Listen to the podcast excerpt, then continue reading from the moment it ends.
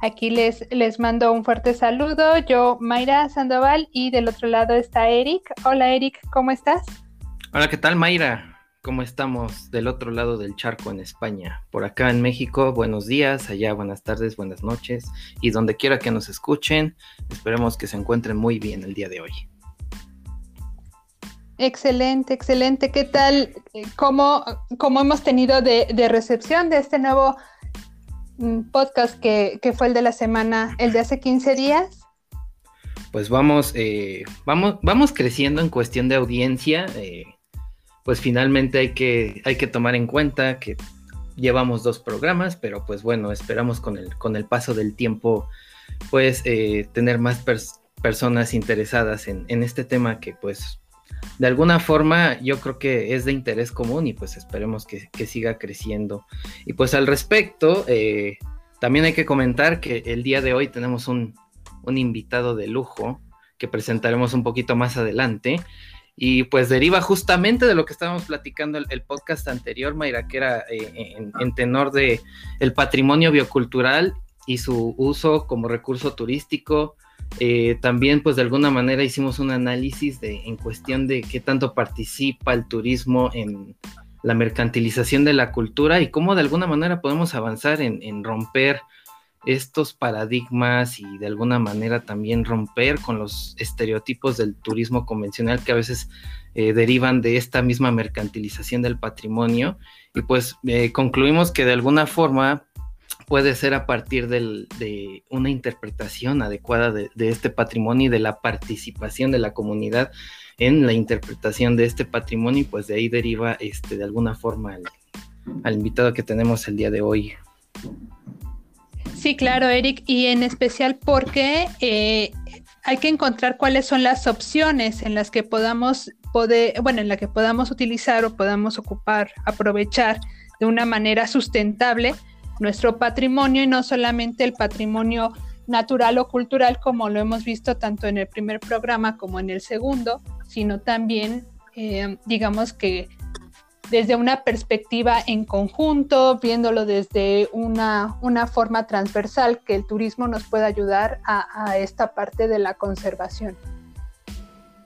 De la conservación y de alguna forma también a, a, una nueva postura en la cual pues también el, visitante, el turista se lleve un aprendizaje, ¿no? Que a veces no se habla mucho de esto, de, también pues romper con esos discursos tradicionales que incluso a veces el turista ni les presta atención justamente por, porque digamos que la interpretación no le llega, ¿no? O sea, no, no, no, no, hay esta captura de, mensaje y a veces es, lo importante, ¿no? y yo creo que de ahí justamente deriva eh, en, la vasta experiencia que tiene nuestro invitado el día de hoy, justamente hablar de, qué es la interpretación del patrimonio, por qué hablar de ella, hacia dónde nos podemos dirigir con esto en, cuestión de, cambiar cómo se ha manejado el, turismo y, en específico las, los recorridos turísticos, ¿no? Y los senderos interpretativos.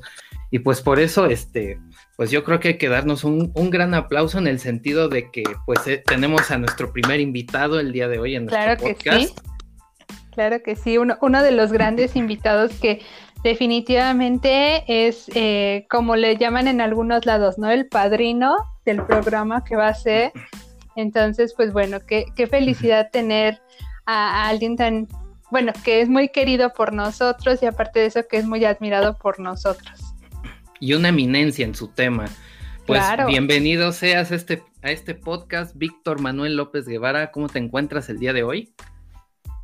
Bueno, un poco sonrojado por tantos piropos que, ya, ya, me hacen sentir casi como una persona de 70 años, pero muy feliz al margen de, al margen de eso, me siento pues, pues muy, muy eh, halagado por, por el hecho de que ustedes me, han, me hayan invitado, que piensen esas cosas de mí y ahora pues eh, comenzaré a estar nervioso porque no sé si voy a dar el ancho, ¿verdad? Así que espero que las neuronas y el discurso me den eh, lo suficiente como para poder estar a la altura. Gracias por la invitación.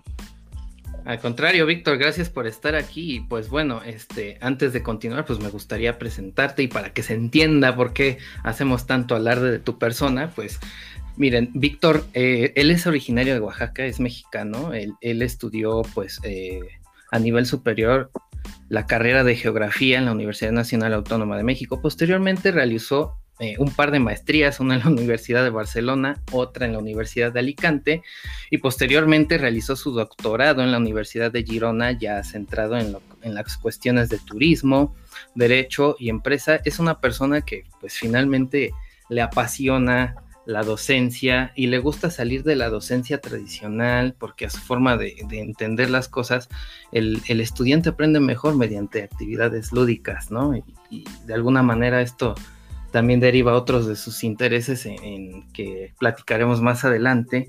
Eh, en cuestión de docencia, investigación, eh, pues eh, ya en términos académicos, pues también hay que comentar que ha publicado al menos una veintena de documentos de carácter científico, entre artículos, capítulos de libros, este, libros incluso, y pues obviamente sus líneas de investigación, pues versan en, cuestión de gestión del patrimonio, patrimonio y diseño de senderos interpretativos. Lleva más de 20 años en experiencia como docente y a partir de esto, pues eh, ha, presentado su, eh, y ha de alguna manera compartido su conocimiento en distintas universidades y congresos de carácter nacional e internacional en Alemania, España, México, etcétera. Y pues bueno, también hay que comentar que actualmente eh, pues es asesor externo del nodo turístico del estado de Tabasco integrante de los colectivos de Agave Turismo y OACLI Consultores y pues desde 2019 él es el coordinador de la maestría en gestión de turismo regional sustentable y también profesor investigador de tiempo completo en el Colegio de Tlaxcala AC.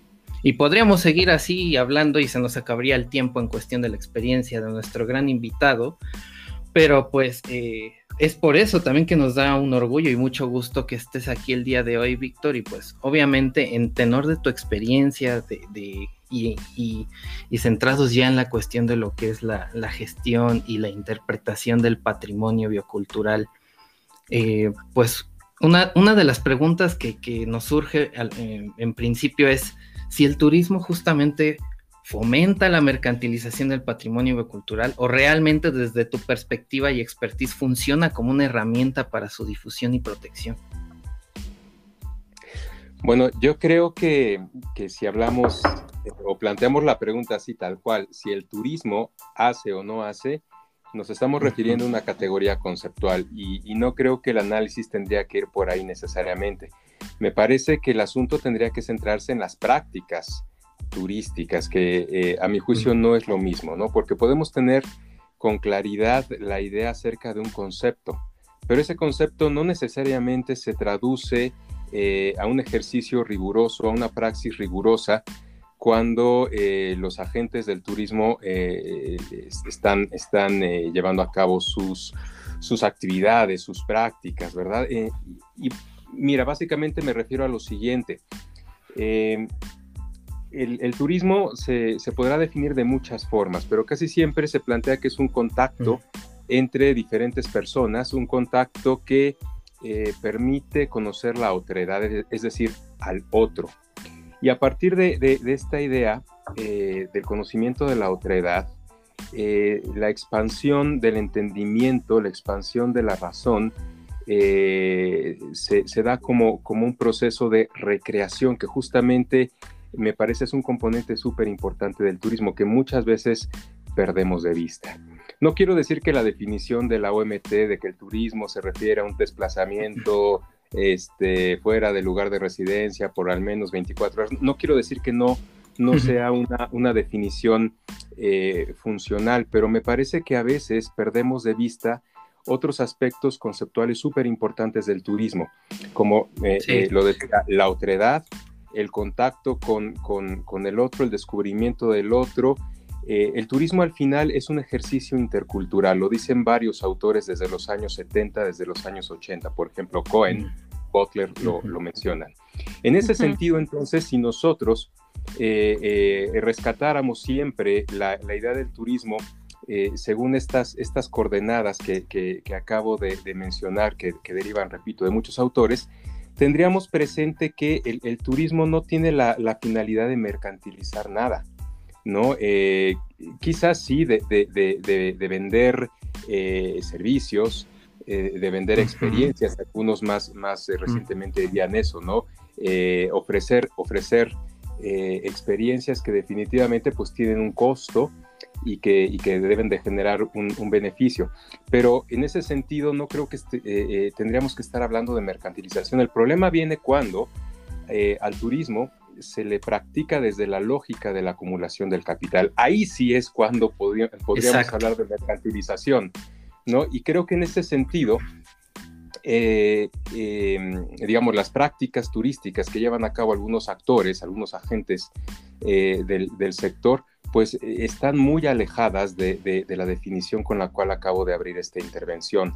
¿no? Eh, estas personas seguramente ven al turismo como pues una actividad puramente económica que tiene que ver con un intercambio de, cierto valor por uh, otro valor que, definitivamente es monetario.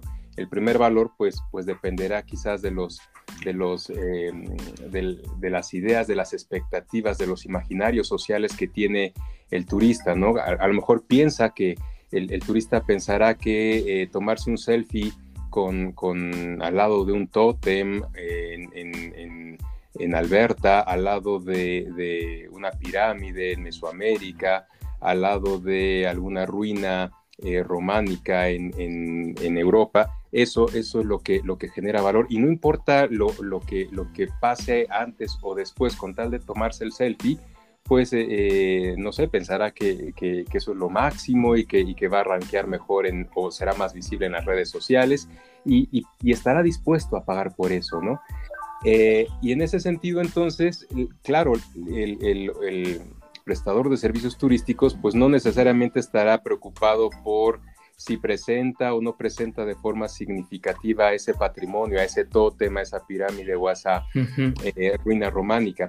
Y, quizá lo único que le importará será la, la, parte inmediata de, pues ya lo llevé, ya se tomó la foto, ya le cobro, ¿no? Y si le puedo cobrar más incluso, pues pues mejor, ¿no? Porque no hay nada trascendente en, el acto de, llevar a un turista con, esa expectativa, ¿no? No hay un ejercicio de otredad, no hay un ejercicio de proximidad intercultural y por lo tanto todo se puede restringir exclusivamente a eh, una práctica mediada por imaginarios sociales que dicen que, bueno, pues lo que cuenta es el selfie, no importa lo que pagues, si te puedes tomar el selfie y sales tú ahí en las redes sociales, en esos sitios. Creo que eso entonces es, lo, que, lo que genera el, problema, ¿no? Cuando tenemos una pérdida de orientación conceptual que nos lleva a una pérdida de orientación en la praxis que eh, finalmente se, traslada a la acción que llevan a cabo los prestadores de servicios turísticos y a la acción que demandan los, los, eh, los turistas. Eh, cuando sucede eso, bueno, pues es, cuando se da el problema de, la, de, la, mercantilización, pero claro, por suerte tenemos la otra, la otra eh, perspectiva, ¿no? Hay prestadores de servicios turísticos que sí que tienen muy claro qué tipo de, turismo es el que están promoviendo, qué tipo de práctica es entonces la que tienen que llevar a cabo en su, en su praxis, en su diario eh, acontecer profesional y eh, se dan entonces formas, pues diría yo, ideales de valorización del patrimonio biocultural o de cualquier otro, otro tipo, generando experiencias que más que turísticas podrían ser incluso experiencias de vida, que, ya más adelante platicaré de ello cuando hablemos de la interpretación del patrimonio. Ok, Vic. Y entonces a partir de esto que tú acabas de, desdibujar bien esta parte introductoria, digamos que, que cómo el turismo puede llegar a aprovechar el patrimonio biocultural sin ponerlo en venta. Es decir, tú ya nos hablaste de todo este panorama en el que se antepone la cuestión económica, pero ¿cómo hacer que el turismo lo aproveche y no llegue a ello? Bueno, yo recuerdo cuando alguna vez eh, en, los múltiples cursos que he tomado, tomé uno bastante caro, que pagué en euros, que cualquiera eh, desde la perspectiva mexicana hubiera dicho, oye, te, exprimieron las venas, ¿no? ¿Cómo, son? ¿Qué, qué, qué personas tan, tan, tan arribistas, ¿no? Y yo, y yo al final dije, pues no, porque bueno, sí me costó caro, pero fue un curso extraordinario que, que me cambió la vida en términos profesionales porque me habilitó mucho. Yo creo que, esta experiencia que les acabo de compartir desde una perspectiva personal y de, formación profesional se puede encontrar también retratada en el turismo cuando eh, se, le puede, se le ofrece al, visitante una experiencia turística o digamos un servicio turístico que va a significar una experiencia llámale turística, pero en el mejor de los sentidos de vida, como fue esa experiencia educativa para mí, fue una experiencia de vida porque me marcó de ahí en adelante.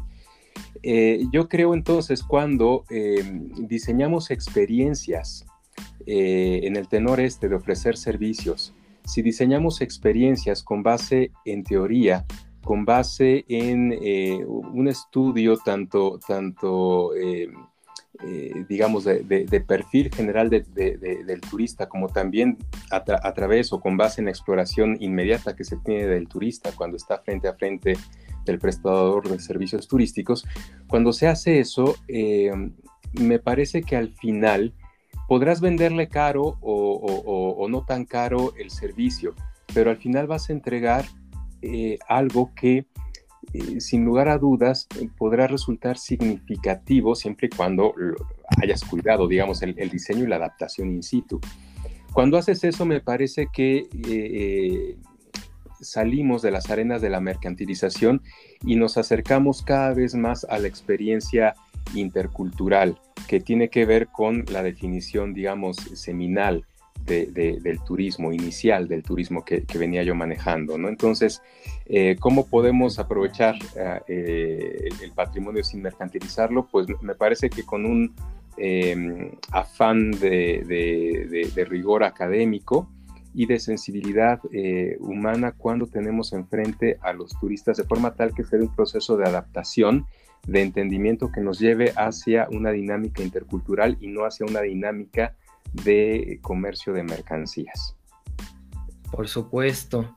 Y, y, pues justamente yo me estaba haciendo ahorita la pregunta, Víctor, ¿cómo define qué es la interpretación del patrimonio y cuáles son esos puntos clave para una interpretación del patrimonio digamos, efectiva, ¿no? Y cómo se puede conseguir. Bueno, eh, cuando yo pienso en interpretación del patrimonio, trato de, dividirla en sus dos componentes, en, cada uno de los componentes del binomio. Eh, yo creo que hoy por hoy todas las personas estamos deseosas y necesitamos de un intérprete a diario. Es decir, cuando, cuando estamos trabajando, sobre todo ahora en, en la nueva normalidad, y no entendemos algo, que nos manda algún profesor una tarea, que nos, el jefe nos envía también una encomienda y algo no lo entendemos, lo primero que hacemos es preguntarle a San Google, como dice mi madre, porque lo sabe todo.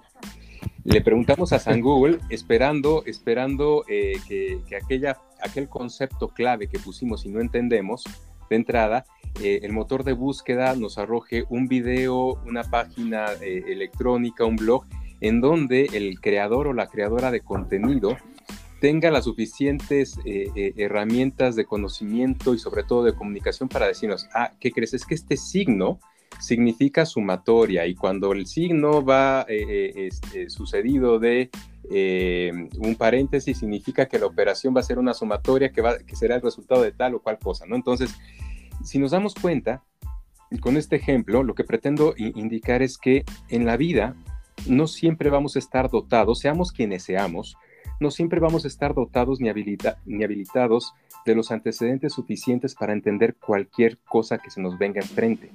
Por lo tanto, necesitamos alguien que nos interprete mm. eso que estamos observando.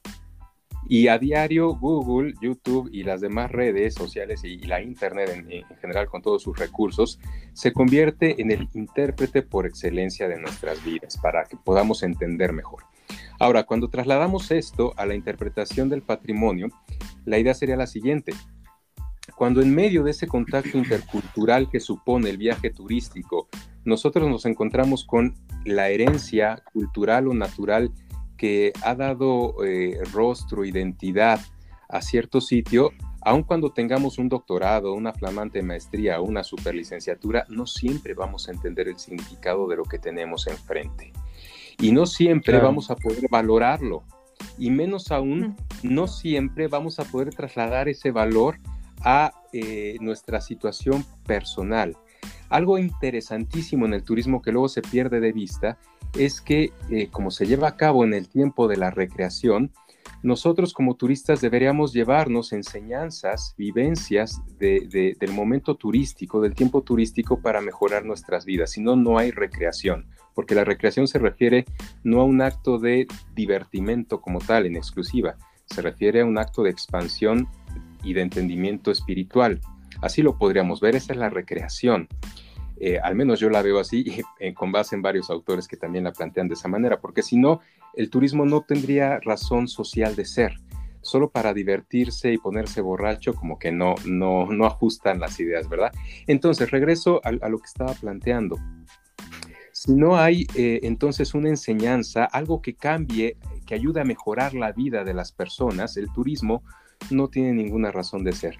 Y para eso entonces se necesita la interpretación del patrimonio, que alguien te diga, tal eh, eh, elemento patrimonial tenía una función en este contexto, en tal momento de, la historia. ¿Y qué crees?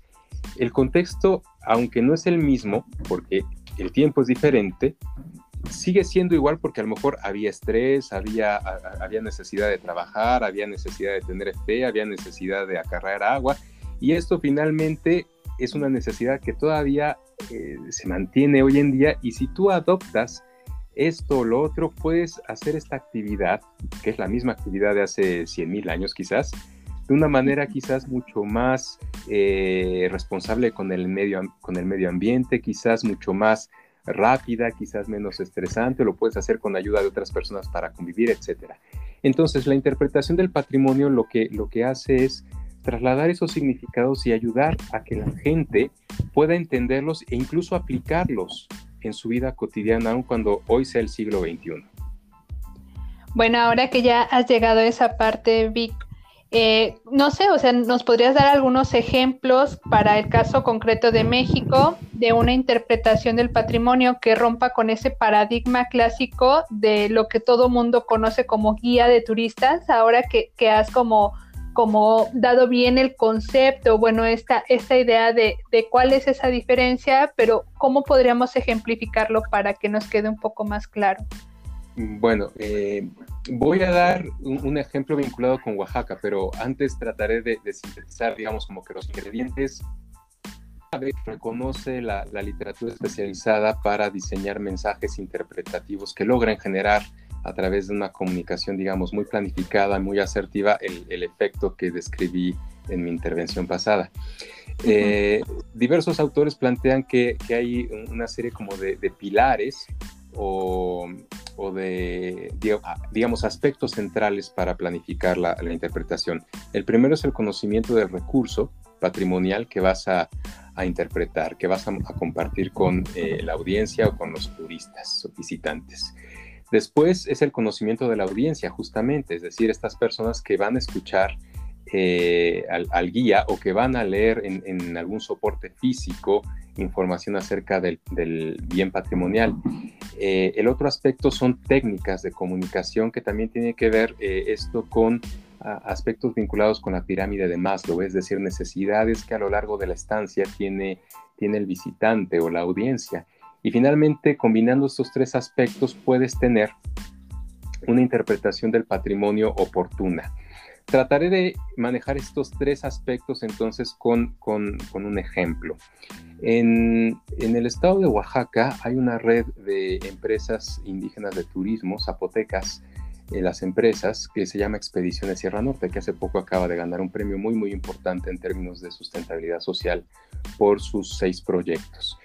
Eh, bueno, en uno de esos proyectos, eh, cuyo nombre es eh, La Nevería, hay un recorrido vinculado con los colores del maíz. Esta población tiene siete u ocho colores diferentes de maíz porque estamos hablando de especies nativas. Entonces hay dos formas de, interpretar ese patrimonio a los visitantes. y se eligieron dos formas porque la gente local se dio cuenta que eh, conociendo a su audiencia, había dos tipos de audiencia, ¿no? Una audiencia, digamos, muy em, conocedora de las problemáticas sociales del país y otra mm, quizás no tan interesada en ellas, más bien eh, buscando experiencias, digamos, eh, como poéticas o narrativas. De, esa forma se crearon entonces dos itinerarios diferentes para interpretar ese recurso patrimonial que la comunidad lo conoce bastante bien. El primer itinerario, ese que tiene que ver con, una audiencia conocedora de la problemática económica y social del país, digamos que entra en contacto con mensajes que hablan acerca de la problemática de los eh, alimentos transgénicos, que es una problemática que eh, trasciende a México, está por toda América Latina y ha sido impulsada por eh, el lobby, los acuerdos que toman ciertas empresas transnacionales que todos conocemos con los poderes legislativos de cada uno de los estados y eso ha promovido que eh, em, estas empresas se adueñen al final de, eh, la propiedad intelectual del eh, germoplasma, del ADN de las especies nativas. Entonces, en este primer ejemplo se habla de todo ello y, lo que pasa entonces a, a nivel mundial se observa que pasa en México y se observa que afecta finalmente la economía de los hogares, porque uno está comiendo lo que eh, finalmente eh, las empresas deciden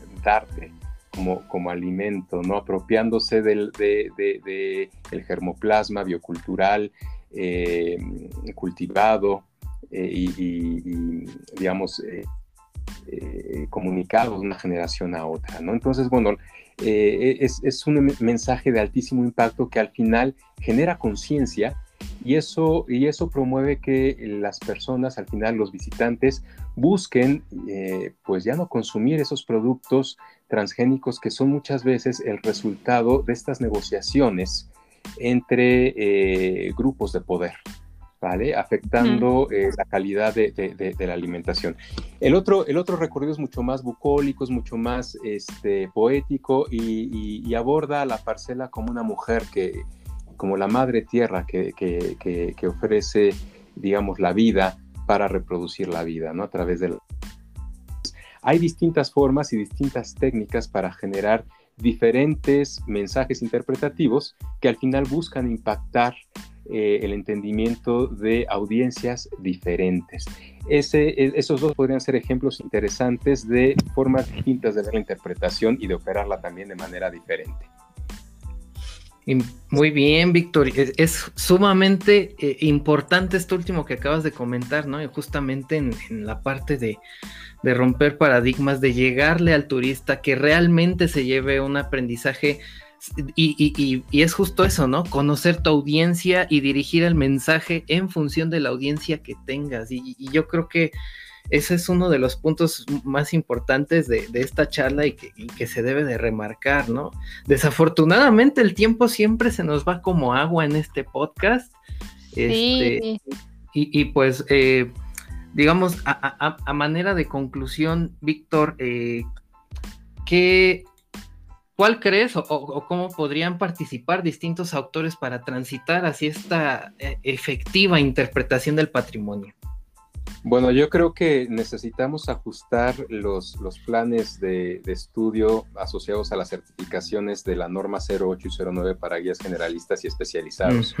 Y necesitamos también eh, flexibilizar, eh, digamos, las formas de aprendizaje que pueden dar lugar a la formación de guías certificados y reconocidos por la propia sector, porque eh, creo que es necesario rescatar conocimientos o sistemas de verdad como, como, como el biocultural, que, a veces se encuentran relegados de, los esquemas eh, institucionales. ¿no? Eh, entonces creo que necesitamos reformular tanto la pedagogía como la didáctica asociada a la formación de, de, este perfil tan importante que tiene el turismo, que son los guías de turistas. Claro que sí. Pues yo le doy un aplauso a, Víctor. Sí, un aplauso enorme.